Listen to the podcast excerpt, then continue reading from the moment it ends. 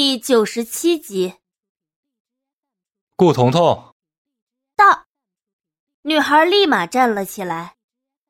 放轻松，加油。简若曦朝他安慰一笑，他用力的点了点头，深呼了一口气，推开门走了进去。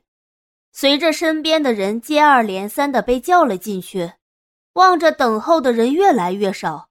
简若曦心中莫名升腾起一抹不安。外面只剩下了五个人，可工作人员却还没有念到简若曦的名字。简若曦渐渐着急起来。按理来说，这个顺序是按照出世成绩名次排的才对。她记得自己是在前列，可为什么却迟迟没有报到自己的名字？当身边只余下最后一个人的时候。简若曦终于忍不住上前，询问了相关的负责人。简若曦，负责人翻了翻手里的文件，摇了摇头：“没有这个人。”啊？怎么可能啊？你们会不会搞错了？负责人看了一眼满脸焦急的简若曦，只好又按照他说的名字反复找了几遍，可却仍旧没有找到。你看吧，真的没有这个名字。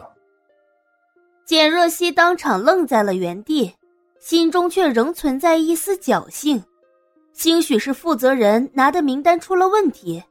他还是决定耐心等候，等到所有的人都考完了，再亲自去找主考官询问。等到最后一个人走出面试间的时候，简若曦立马冲了进去。将整理着文件的几个主考官都吓了一跳。哎，你是什么人？我们的面试已经结束了。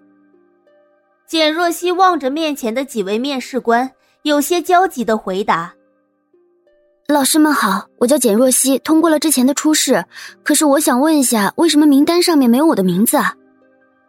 闻言，几名主考官都纷纷露出了疑惑的神色。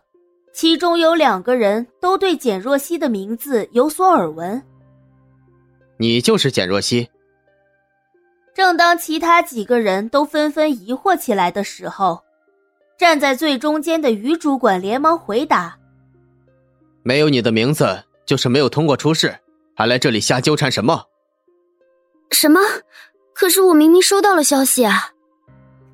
简若曦刚想拿出手机给对方看短信。却被于主管打断。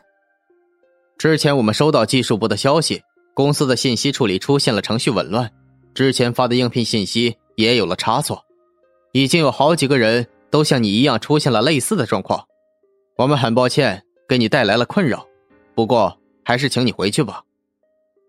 于主管面色沉静的说：“听到这样的话，简若曦顿时心灰意冷，他知道。”这其中一定是出了什么问题。回到冷宅，简若曦有些无力的靠在了沙发上。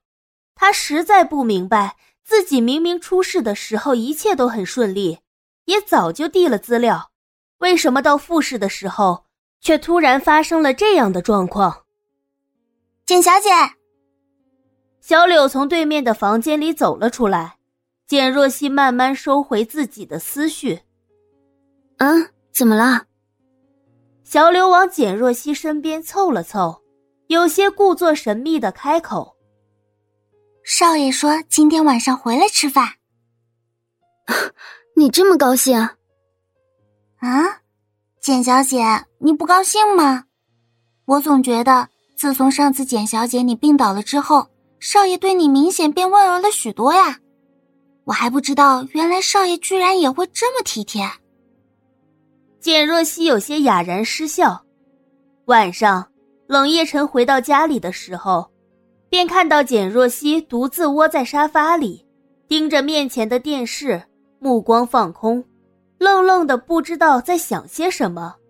冷夜晨想起刚刚才收到的复试通过名单，心中自然了解情况。简若曦正沉浸在自己的世界里。连冷夜晨在他身边坐了下来，也没有注意到。那个时候不是信心满满的吗？今天这副失落的样子又是怎么回事？没通过复试？清冽的嗓音将神游于外的简若曦拉回了现实。她没有作声，只是闷闷的坐在那里，整个人都散发出失落的感觉。冷夜晨见他这般沮丧，心中居然生出了几丝同情。察觉到内心不该有的情绪，冷夜晨顿时有些懊恼，对着身边的人冷言：“简若曦，事情不是你想的那样简单。当初的信心现在还有吗？有些时候还是不要太高估了自己。”简若曦心里本来就不好受。如今听了冷夜晨的讽刺，便更加心灰意冷。所以说，你以后还是乖乖待在这里就好。冷夜晨的这一句话，如同一道雷，在简若曦的耳边炸响，将他之前所有的希望都一冲而散。为什么傅氏会没有他的资料？他明明递交上去了。本来简若曦还百思不得其解。如今听了冷夜晨的这句话，他算是彻底明白了。他怎么就忘了呢？冷氏是冷夜晨的公司啊，想要怎么做，不都是听冷夜晨的一句话吗？试问还有谁能够拿走他的资料，刻意不让他通过复试？除了冷夜晨，也没有别人了吧？想到这里。简若曦心中不禁生出了阵阵的寒意，不让他去，直接说不就好了吗？为什么要来阴的？为什么给了他希望后又生生的捏碎？他知不知道他为了这个工作付出了多少的努力？简若曦想通了一切，脸色也渐渐变得有些惨白。是，是我不自量力，高估了自己。可我为什么失败？冷夜晨。你不想让我出去工作就直说，何必这样费尽心机的打击我？说完这些，简若曦也不管冷夜晨的反应，起身想要回房间。